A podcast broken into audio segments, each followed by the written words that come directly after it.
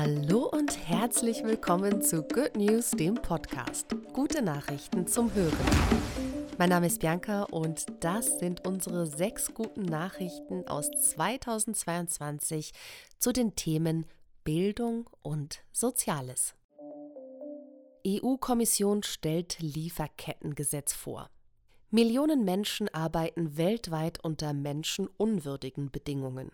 Die EU-Kommission will dagegen vorgehen und hat daher ein neues Lieferkettengesetz vorgeschlagen, das Unternehmen künftig mehr in die Verantwortung nimmt und die Menschenrechte sowie die Umwelt besser schützen soll.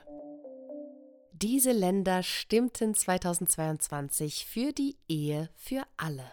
Das ultrakonservative Chile die Schweiz, der letzte Bundesstaat Mexikos und Slowenien als erstes osteuropäisches Land haben für die gleichgeschlechtliche Ehe gestimmt. In Barbados ist außerdem Homosexualität nicht mehr strafbar und Singapur entkriminalisiert Sex zwischen Männern.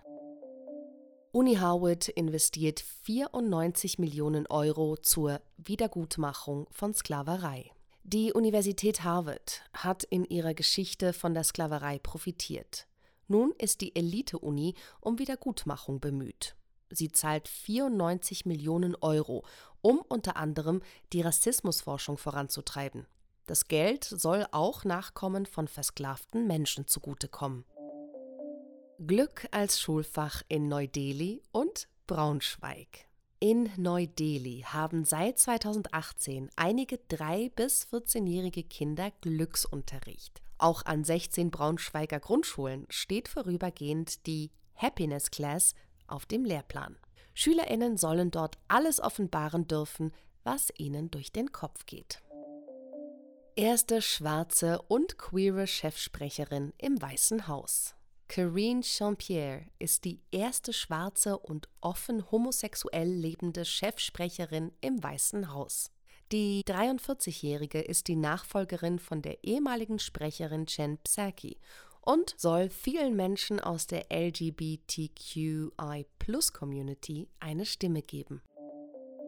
Selbstpflückerinnen retten Heidelbeerernte. Als Landwirt Mark Hochgürtel die Absage von einem Großkunden erhält, weil der lieber Heidelbeeren aus Peru importiert, ist der Schock groß. Spontan schaltet er eine Zeitungsanzeige und öffnet das Feld für Selbstpflückerinnen. Der Plan geht auf. Über 2000 Menschen zeigten sich solidarisch und kamen. Die Ernte ist gerettet. Good News, der Podcast, wurde euch präsentiert von der Good Family. Good News finanziert sich zum größten Teil über freiwillige Unterstützungsbeiträge seiner Leserinnen und Hörerinnen. Falls auch du uns unterstützen möchtest, wir packen dir den Link zu unserer Donorbox in die Show Notes. Vielen Dank.